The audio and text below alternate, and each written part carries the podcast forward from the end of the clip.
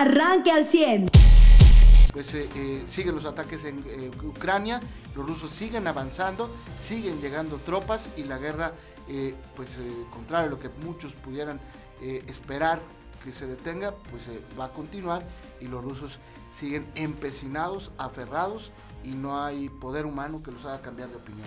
Buenos días. Así es, muy buenos días Carlos. Creo que hay varios puntos en ese sentido que tratar. El primero es eh, que ya la Unión Europea está señalando, considerando o dando indicios de que eh, deben de considerar a, a, eh, pues, los países que están aliados, vaya, en este caso con Rusia, en este caso Bielorrusia, desde donde está disparando eh, sus misiles Rusia, no solo como aliados, sino como países en donde está controlando o tiene algún dominio Rusia. Es decir, si ya en Bielorrusia es el gobierno y el ejército, vaya ruso, quien tiene el control de las fronteras, porque por ahí no pueden salir ningún ucraniano, es decir, no es solamente un permiso de paso al ejército ruso, sino un, permiso de control de las fronteras con Ucrania, eh, pues lo mismo será para cualquier otro país que eh, le permita realizar este tipo de acciones. Es decir, para eh, el anexionado Crimea en 2014, pues también podrían venir al igual que los rulos, exacto, sanciones económicas. El ataque a Kiev que eh, incluías en los titulares, Carlos, que deja cinco muertos, que deja sin televisión, que es un ataque estratégico para dejar incomunicada una a una región donde salía exacto televisión y radio era ahí pues la base central. transmisiones satelitales. Que es eh, recordamos es lo mismo que hace eh, Israel en, Gaza ¿no? tirar un edificio de comunicaciones. Es eh, lo primero que se ataca y es un ataque al núcleo de la comunicación social, ¿no? es decir, a, lo que mantiene comunicados a una sociedad, vaya. Esto es el, tema de una guerra directa contra los eh, civiles. O sea, puede estar diciendo que todos sus puntos, porque lo sigue manteniendo Rusia. Rusia dice que no han usado estos eh, misiles de racismo que están prohibidos por la Convención de Guinea Ucrania dice que ya se usaron eh, misiles de racimo. Ucrania ha mostrado las imágenes de un hospital, ¿no? Que, eh, pues, desgraciadamente decimos que en todos estos ataques de precisión siempre se le da un hospital. Lo han hecho los norteamericanos en Irak, lo han hecho ahora los rusos en Ucrania, eh, lo han hecho los israelitas, darle a un hospital, aunque digan que son ataques muy específicos y a blancos militares, pues el día de ayer vimos un hospital y, una, y un centro de operaciones de televisión atacados. Así es.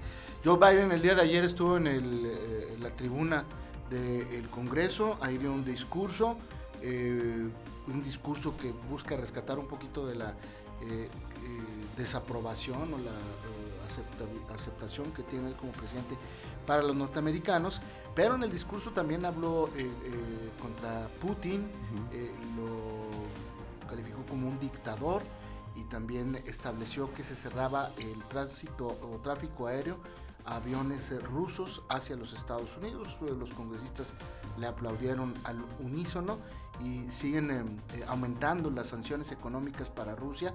Eh, bueno, en Estados Unidos ya está eh, retiraron de los anaqueles de supermercados los vodkas y vinos rusos. Como que los de aquí son todos chafas. Ayer veía eso en un supermercado y sí, todos los que nos llegaban están hechos así en el Estado de México o Polonia. Sí, y, bueno, en Estados Unidos están dando prioridad a la venta de vinos este, ucranianos. La fábrica de vinos de, Kiev, una que está ubicada ahí en Kiev, en la capital, pues donde eh, eh, se ha centrado la mayor cantidad de ataques, eh, ya no está fabricando vino. ahora con las botellas que estaban ahí están fabricando bombas Molotov, pues para de alguna manera defenderse, los dárselas a los ciudadanos.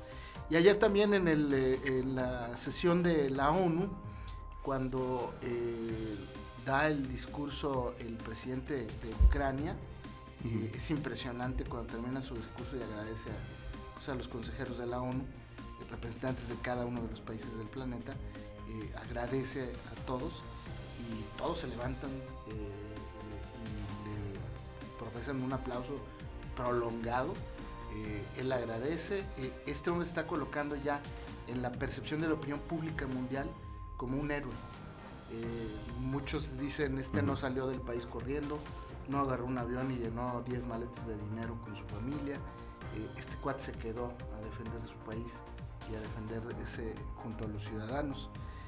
lo están construyendo ya como una figura heroica y esa es parte de la opinión pública que tiene. Y por el contrario, Vladimir Putin, incluso en Rusia, eh, empieza ya a generar esta figura negativa, eh, esta figura de un villano eh, que se ha ido construyendo. yo en lo particular pienso algunas veces por él mismo y otras veces por, por la mercadotecnia mundial de obviamente los países opositores. Pero pues es una percepción que se va dando. Cuando habla uno de los ministros rusos, y ambos lo hacen este, vía virtual, es decir, a través de una transmisión de internet porque el presidente de Ucrania no ha salido de Ucrania y este ministro ruso, pues ahí, contrario a lo que pasó con el, el presidente ucraniano, cuando empieza a hablar el ministro ruso, se paran todos los consejeros y se salen de esta sala enorme de la ONU, está ubicada ahí en Nueva York. Así es que pues son parte de, de los ecos, lo que sigue sucediendo en Ucrania y pues de lo que estaremos al pendiente para informarles. Eh, no sé si tengas algo No, creo que el tema de, sí, de Estados Unidos, ¿no? Ayer este discurso que hace que bien señalas tú es para, eh, uno, mantener unido a su Congreso en este tema. Creo que ayer eh, me chuté todo, el, todo el, discurso ya hasta que habló en temas muy, muy, muy locales. Y, y, sí, lo que refirió a la, no invasión, porque ellos dicen, empezó con un discurso que hablaba eh, de la participación norteamericana en los otros conflictos. Y decía, a ver, no quieren que nos metamos a los conflictos porque los norteamericanos resolvemos conflictos. Esa es su posición, señalando eh, su intervención en la Primera Guerra Mundial, en la Segunda Guerra Mundial y otros asuntos internacionales que usted eh, pues, ya sabe todas las guerras en las que ha participado Estados Unidos. Y él decía, bueno, tenemos un conflicto enfrente de nosotros, tenemos un dictador que está queriendo ingresar a, otros países y tenemos aliados. Y son estos aliados a los que vamos a defender. La posición de Estados Unidos no fue declarar una guerra ayer, sino decir, vamos a mandar tropas, eso sí, pero a todos los países eh, que son nuestros aliados. No menciona a Ucrania, no van a entrar a Ucrania. Sí, como señalabas ya desde ayer, pues sí hay, eh, además de vaya, como que eh, no, no, queda muy claro qué tanto es del dinero que se le va a prestar de Estados Unidos y qué tanto es del Banco Federal, que son instancias completamente diferentes, ¿no? El Banco Mundial les va a prestar 3.500 millones de dólares, me imagino en el proceso de guerra, y esta semana les va a enviar o durante esta semana 350 millones de dólares. que dice, tengan mucho dinero. Ah, también vendo armas, ¿no? Pues, eh, eh, al final el Banco Mundial pues lo que te presta es lana, ¿no? Claro.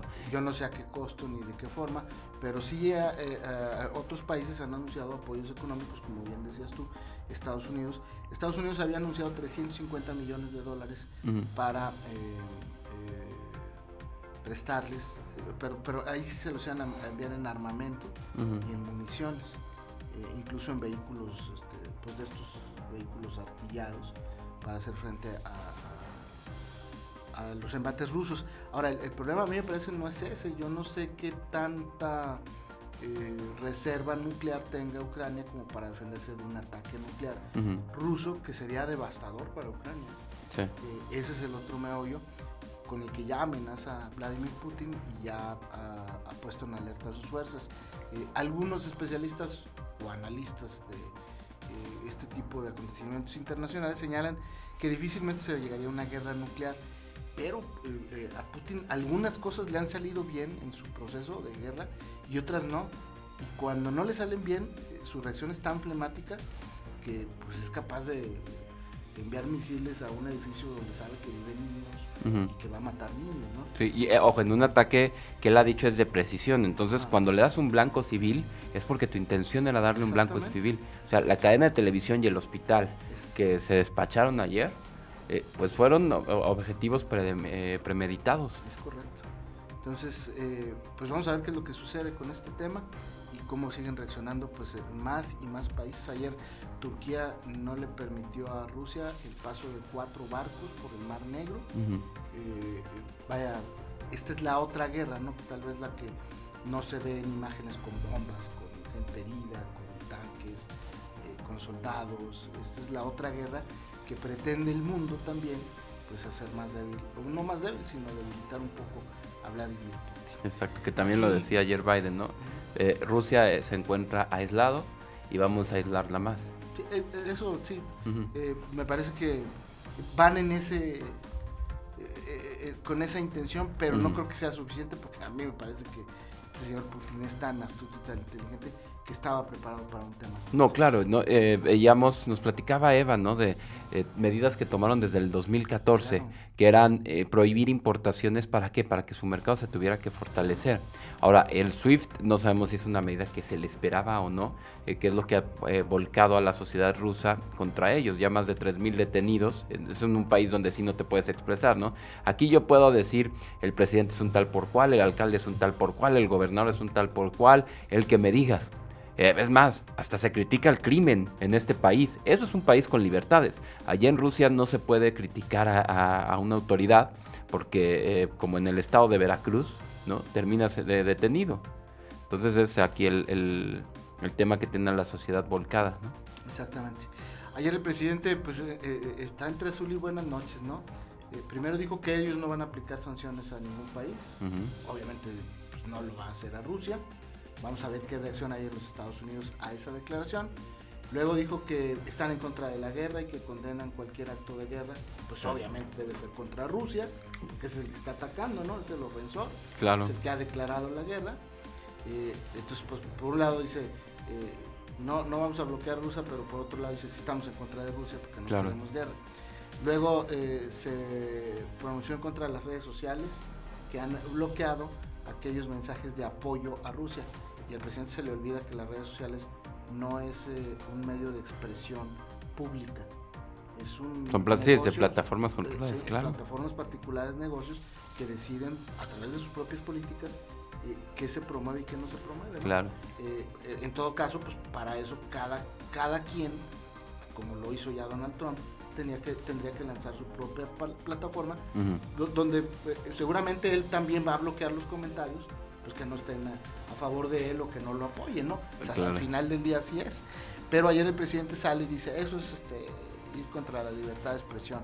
Eh, y, sigue distrayendo el presidente el tema y sigue distrayendo eh, el tema, pues por lo pronto el de esta semana es el de los 17 eh, fusilados, que ayer le cambió la palabra la, la Fiscalía y la Secretaría de Seguridad, me parece. ¿Ya no los fusilaron? ¿No? ¿Qué fue? Eh, ahorita te voy a decir la palabra, a mí realmente me dio eh, mucha risa y lo voy a decir con todo respeto, pero y ya las investigaciones van fluyendo y ahora surge un personaje que le dicen el pelón y este tal pelón se iba a ser el objetivo de, este grupo de este comando armado.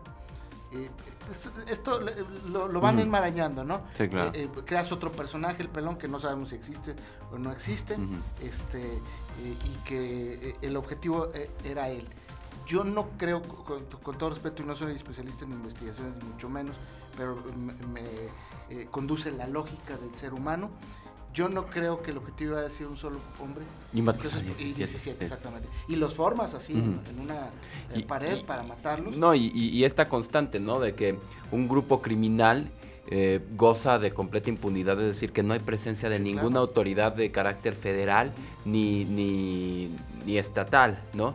Yo decía, los municipales, los 18 que habían, lo único que hubieran podido haber hecho, porque ellos son preventivos, era decirle a las camionetas de los fusiladores, joven, aquí no se puede estacionar, le está obstruyendo la vía pública. Y le hubieran dicho, espéreme, nomás va a fusilar rápido y ya me quito. Más no podría ser un policía municipal. Lejos del tema de si el armamento, el número de, de elementos, ellos son preventivos. No son para hacerle frente a un comando armado de esa magnitud, ¿no?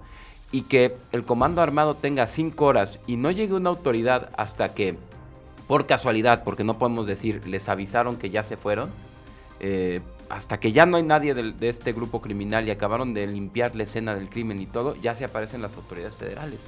¿Eso cómo lo ha justificado? Ni ha querido tocar el tema la federación. Ni lo va a tocar, José, eh, seguramente.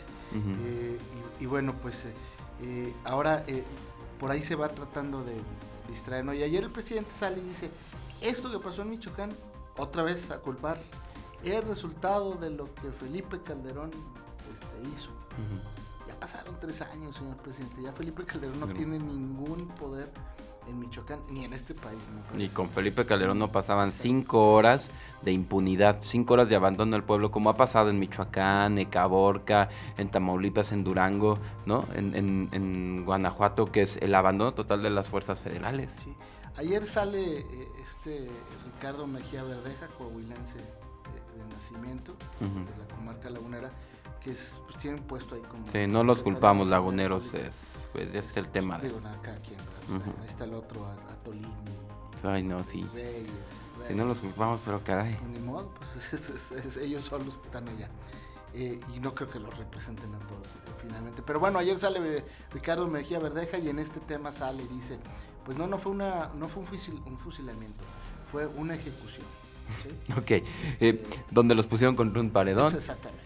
Gritaron, ah, preparen la Porque hubo disparos de varios, desde varios puntos. Y luego. para que sea fusilamiento tiene que ser desde un solo punto. Que ¿Él dice eso? Sí, así lo, así lo dijo. Ah, qué padre que somos expertos en, en cuestiones gramaticales, y, y, pero no en investigaciones, ¿verdad? Exacto. Y bueno, pues luego dice, eh, también brillante, ¿no? La conclusión. Vamos a buscar Esto significado. Se trata eh, eh, de una venganza entre grupos, ¿no? Este, pues siguen buscando los cuerpos de estas personas. Yo, insisto, este, pues el muerto debía tener familia, ¿no? O yo espero que el muerto no haya sido velado por estos 17 hombres únicamente que estaban ahí en ese velorio. este, porque pues de otra manera yo estoy casi seguro que debe haber familia pues que puede declarar y puede ser blindada y decirle a ver qué pasó con esto, ¿no? Pero finalmente, pues esas son las explicaciones del día de ayer. Y el presidente, pues insisto, ensimismado, este, sigue culpando a, los anteriores, este, dice que lo que quieren es debilitarle y estas cosas. Y bueno, el presidente cree que es contra él, ¿no? Pero fíjate, ayer veía en la encuesta del financiero ah, que sí un gran porcentaje está con eso, de que, eh, con él en el sentido de que no es todavía tiempo para exigirle cuentas al presidente. Entonces, por eso él nutre ese discurso. No, no, a mí en redes sociales hay un chavo ahí que por Facebook me dice, te la pasas criticando. Pues bueno, a lo mejor. Bueno, y pero, a ver, dile ese chavo, danos las cosas buenas que presumir. Exacto, no, hay alguien que te diga algo bueno que tenga que presumir el presidente. Y ayer el presidente, esto sí ya rayó en lo cómico dentro de su conferencia, le pide al cártel Jalisco Nueva Generación que se cambie de nombre. ¿Por qué? Porque está avergonzando a los, a, los jaliscienses. Ya, ya le da órdenes al narco. Casi seguro, casi seguro, porque además sabemos que eh, al cártel Jalisco Nueva Generación es el que le ha pegado este gobierno federal. No le ha pegado el del Chapito. Bueno, al Chapito lo dejaron libre. El presidente se fue y se dio un beso con la mamá del Chapo. Sí. Eso está todo en imágenes. ¿eh? Exacto. Y, lo de la libertad del Chapito, el presidente dijo, yo tomé la decisión. Y a través de la Cancillería quisieron ayudar a la familia en trámites de una manera que no se le hace exacto a ningún otro mexicano, es decir, con una mejor atención. Y esas atenciones no las ha tenido el gobierno federal con el cártel Jalisco Nueva Generación, por el contrario los han estado buscando y les han estado pegando. Y ayer, pues la cereza en el pastel, eh, yo no sé si el Mencho o el que dirige el cártel Jalisco Nueva Generación, el que sea, cuando escuchó la, declaración del presidente, se rió, lloró, se enojó. ¿Qué, cómo reaccionaría? Pero a mí ayer me dio muchísima risa ver que el presidente le pidiera eso al cártel Jalisco Nueva Generación, en vez de exigirle a, a este grupo delincuencial que deje de operar, que deje de mandar gente de, matar gente, que deje de intoxicar gente. No, la solicitud no fue esa del presidente, al cártel, a cualquier cártel. Esa no fue su solicitud. No fue exigirles que detengan esta guerra. No fue pedirles que se entreguen, que dejen las armas, no. Su solicitud fue ayer, cámbiense el nombre. O sea, pueden seguir operando, pero pónganse otro nombre. Háblenle al asesor de los Pieles Rojas y que les ayude cómo ahora los nacionales de Guadalajara o no sé. Mariano, buenos días. Eh, pues yo creo que ya después de oír eso, yo dije, ¿sabes qué? Greta, Greta y Papa Francisco hagan su lado. Esta es la mayor acción de la... No, de verdad o sea, sí, nos, nos podemos reír aquí en este momento de, lo absurdo, ¿no? Porque es de lo que nos reímos, de lo absurdo. Sí, claro, no. Pero de verdad. No, de lo delicado. No, exactamente. Hoy por hoy estamos en una situación en donde si no, o sea, si como mexicano y como persona no estás ofendido de lo que dice el presidente, tienes problemas mentales. Sí. O sea, escúchelo bien lo que acaba de decir. Si usted oye al presidente decir lo que dice y no le ofende, no se siente así como que está jugando con su. O sea, que lo está tratando usted como estúpido. O sea, si no piensa usted que eso, eso no es el trato que deberían recibir los mexicanos de parte de su presidente, usted también tiene un problema. O sea, no solo él. Porque quiere decir que usted está haciendo parte de lo, de, que se permita que una persona así siga eh, eh, gobernando el país de la forma en la que lo hace. O sea, ya no, hay, no puede ser tampoco una situación de que, ay, pues así es la política y así son las cosas de, este, de los políticos y pues ni modo, no, no, no, a ver, esto sí ya tiene que ser una situación donde socialmente tenga que tener una respuesta de rechazo, de repudio.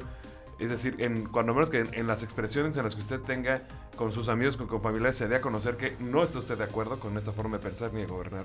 Ya no puede ser tampoco una parsimonia, porque de verdad lo que hace el presidente es, es ofensivo. O sea, ¿cómo puede ser que, que eh, para no decir que mataron a 17 personas con armas de fuego contra una pared, es que no es fusilamiento porque no se usa un fusil, ¿no? Y, pues de ahí viene fusilamiento, o sea, no, no en serio. No, pero yo encontré eh, la definición de la RAE, de la RAE, perdón, y si es ejecutar a alguien con descarga de fusilería. No quiere decir que sean fusiles de hace 100 años, es la descarga. pero yo creo que el concepto de fusilamiento, nadie lo usamos porque usaron un fusil, una metralleta, una coca lo, lo, usamos el, término de fusilamiento porque los pusieron en una pared formados con las manos en la nuca y les dispararon. Y es el punto de distraer la atención de lo que pasó es lo que te está diciendo Carlos ahorita. Eso es lo que pasó, punto. O sea, ¿por qué no quieres distraer en que no, no fue eso? Me vale, el acribillamiento, como lo quieras llamar, ¿qué vas a hacer al respecto? cambiarle el nombre al cártel, porque, a ver, o sea, neta, no puede ser que, nos quedemos así como de, ay, pues es que está viejo y está, no, no, o sea, no puede ser esa nuestra actitud. Ya, ya tenemos que tomar, o sea, de verdad, como mexicanos, se los digo, si no les ofende que el presidente hable así, o sea, como para decir, ¿qué le pasa a este güey? Si usted no, no reacciona así como de manera este, ingrata, o sea, de, de, desagrado contra lo que dice el presidente, usted ya tiene también un problema mental. Revísese. Si lo escucha y no le, no le causa conflicto, híjole, sí está como para analizarse. Eso por un lado. Sí, en vez de que la exigencia fuera, dejen las armas, dejen de delinquir, dejen de matar gente. Esa debería ser la exigencia del presidente. No, y que se cambie de nombre. Y el presidente ni siquiera está para exigir la carta de, ningún lado. El presidente está para decirles, voy a ir por ustedes y punto. O sea, aquí hay un Estado de Derecho. A ver, la figura presidencial es para eso. No es de, yo les voy a exigir que. No, pues, a ustedes me vale gorro lo que estén haciendo. Yo voy a ir contra ustedes. Contra cualquiera que, que incumpla la ley, me voy a ir. ¿Y, y con qué fuerza mover? Con toda la del Estado, punto. Y, a mayor contundencia de parte de, sus acciones ilegales, mayor contundencia de parte de la autoridad. Esa es la única este, línea de diálogo que debería tener un presidente con este, o cualquier dirigente estatal o municipal con la, eh, con la noción del narcotráfico. Es la única. No es ni siquiera de vamos a pedirles que dejen de delinquir, ni oigan, pues es que ya vayan con sus mamás y piensen lo que están haciendo. Todas esas cosas. Sí, como ha sido su estilo. exacto, y, y, han ido escalando en lo ofensivo que han sido hasta el punto en el que estamos ahorita. Si el día de mañana, porque eso lo tenemos que entender, si el día de mañana entrara un comando como han querido entrar por Bella Unión y como han querido entrar así a Coahuila y llegan, porque, a ver, porque también llega un punto en el que no es, no es como que Coahuila sea este, omnipotente y pueda frenar cualquier cosa. Si el día de mañana se, se, se pudieran juntar más fuerzas de atacar, no habría nada en este país, ni nadie que fuera a hablar por, o sea, abogar y actuar. Y el presidente se le decir de alguna otra situación, o se decidiría barrer este el problema con alguna excusa, con algún comentario ridículo, diciendo así de que, no, pues es que dicen CDN, entonces ahí no, como no dice cártel, entonces no vamos a suponer que no, no sabemos si fue No hay evidencia, aún no tenemos los Va a salir con cosas así, y, y, ahorita pues sí, nos parece absurdo y demás, pero un día nos va a tocar la puerta y ahí nos va a ofender. Igual que lo que le está pasando ahorita, que es lo que dice el presidente de Ucrania con la OTAN. Le dice, ustedes no me quisieron incluir en la OTAN y entonces ahorita no es un conflicto con la OTAN porque no estoy en la OTAN. Pero algún día les va a pasar a ustedes porque si Rusia ahorita se permite estas cosas, va a ir contra ustedes después. O sea... Ahora, ayer Rigo, no sé, eh, declarando, ¿no? Las tres declaraciones que sale a hacer al año como dirigente del PRI. No, es que Zacatecas es un estado fallido. A ver, es un estado fallido porque llegaron más fuerzas criminales que las que tenía estatales. El día de mañana que lleguen aquí, sí, por la federación vamos a tener esas evasiones y luego cuando tengamos víctimas reales de asesinatos, daños colaterales, soldados caídos, familiares de militares, de policías estatales que fueron levantados y asesinados en venganza, eh, el presidente, el presidente va a reaccionar haciéndose él la víctima, diciendo, ya no puedo más con sus ataques, como si esto fuera una cuestión política. Cuando tengamos víctimas aquí, esa es la respuesta que esperamos, sí, no más. No, porque no, decir, es que allá gobierna el PRI. Ajá. Así cuando pasa algo aquí, es que allá gobierna el PRI. Es, el único bastión del PRI que queda. Una, caricatura precisamente de, las 17 personas con las manos así en la cabeza, ¿no? dice, las cosas que se nos ocurren para dañar al presidente. Sí. Esa es la caricatura, o sea, como, porque es lo que dijo el presidente, o sea, que a, los, a quién sabe quién de los mexicanos se le ocurrió poner en la pared a 17 personas Claro. para dañar la imagen del presidente. A los mexicanos se nos ocurrió meter a su hijo a vivir en una mansión, eh, de- en un terreno de más de mil metros cuadrados, en un fraccionamiento privado en Houston. Ahí meterlo a vivir para dañarlo a él. No, no, pero el problema no es la casa, el problema es quién era el dueño de la casa. Sí, sí, un sí. No, contratista si es la de casa, Pemex. porque claro. no alcanza tampoco. A nosotros los... Sí, los- pero, pero hoy sabemos, y el presidente no lo negó, Sí. que el dueño de la casa es un contratista de Claro. Evidentemente ahí hay un conflicto de intereses, aunque el presidente diga que no. A nosotros se nos ocurrió cancelar el aeropuerto para dañar a la del presidente y hacer uno que tiene más contratos sin licitación y más irregularidades. A nosotros se nos ocurrió llenar de irregularidades también y de receptores fantasmas sus programas sociales, pues- ¿no? pues- Seguramente. Yo, yo, mira, anoche analizaba y se los comparto aquí de cuates eh, el papel de la oposición. Parece que no ha sido necesario porque la peor oposición del presidente no ha sido ni el PAN ni el PRI, ha sido el propio presidente. Y él solito se va metiendo el pie una y una y otra y otra vez. Mientras tanto, aquí en Coahuila, Mariano, allá en Torreón se firmó un eh, eh, acuerdo en el que participaron todos los alcaldes, ¿verdad? Sí, todos los alcaldes y, y vaya, yo creo que es la, la- como la diferencia de eh, ya radical que tanto el gobernador como Manuel lo destacaron. Digo, el propio gobernador lo señaló este programa de Mejora Coahuila como eh, el que las políticas de participación ciudadana llegaron para quedarse. Es, como lo llamó el, el- gobernador. Y es que sí, todos recordamos aquí en Saltillo, a lo mejor, digo, también por eso era importante que la presentación se hiciera en Torreón, para, también para mandar mensaje político y también para todo, pero porque aquí ya tenemos de alguna forma la experiencia de cómo es la sociedad trabajando con el gobierno, sociedad e iniciativa privada, y entendiendo que son dos cosas diferentes porque hay organismos sociales que atienden, pues aquí lo hemos visto, ¿no? Cuando de repente llegan y dicen, oye, somos una asociación que nos está, está juntando juguetes para alguna cosa, o, oye, estamos haciendo, no sé, así siempre el kilómetro del juguete en el que anunciamos aquí, o otra asociación que se dedica a ayudar a gente en el campo, o en los ejidos, o en las colonias, o despensas, todo ese tipo de cosas, es, eso es sociedad civil, pero aparte la iniciativa privada, que tiene responsabilidad social, ¿no? y que tienen muchas acciones, también tienen esas acciones en favor de la sociedad. Siempre se ha tenido así y aquí ya sabemos cómo funciona cuando se conjuntan. Ahora el objetivo de Mejora Coahuila, que, un programa diseñado por Manolo Jiménez, es precisamente reunir los esfuerzos de, de todos, o sea, así como ya se hacía en el, en el, en algunas en el mano con mano, ¿no? Que se llamaba, las inversiones que se hacían de, este, en conjunto, ¿no? Del gobernador con los municipios, es, oye, a ver, yo puedo meterle a tu municipio tanto dinero, pero en qué, tú en qué, a ver, ¿qué vas a pavimentar? No, pues tantas calles, ah, ok.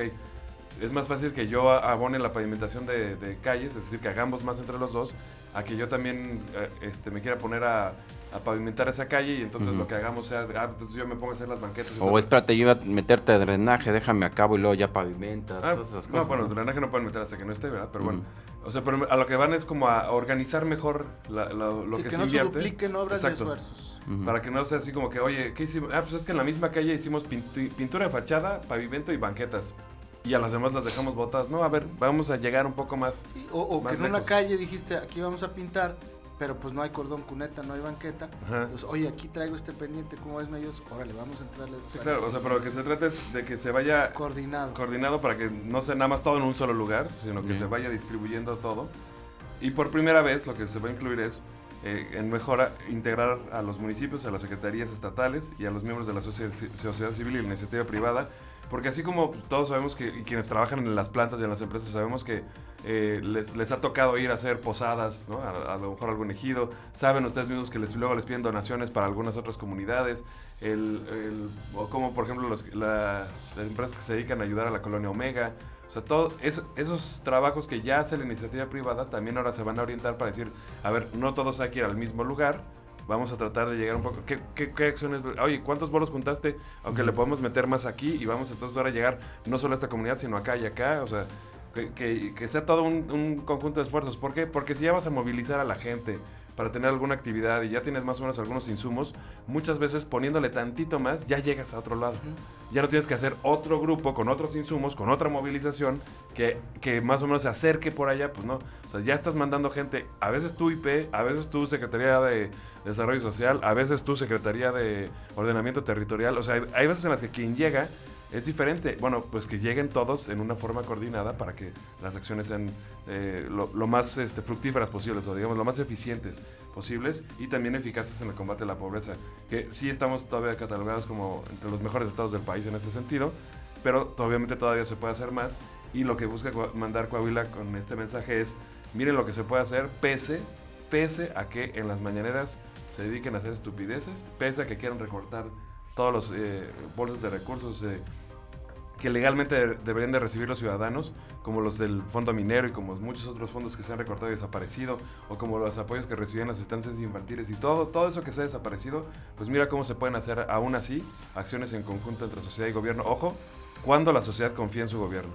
Sin este primer ingrediente no se daría nada. Usted ya está informado. Pero puede seguir recibiendo los acontecimientos más importantes en nuestras redes sociales. Nuestras páginas de Facebook son Carlos Caldito Aguilar, José Lo de Velasco y Mariano de Velasco. Al 100.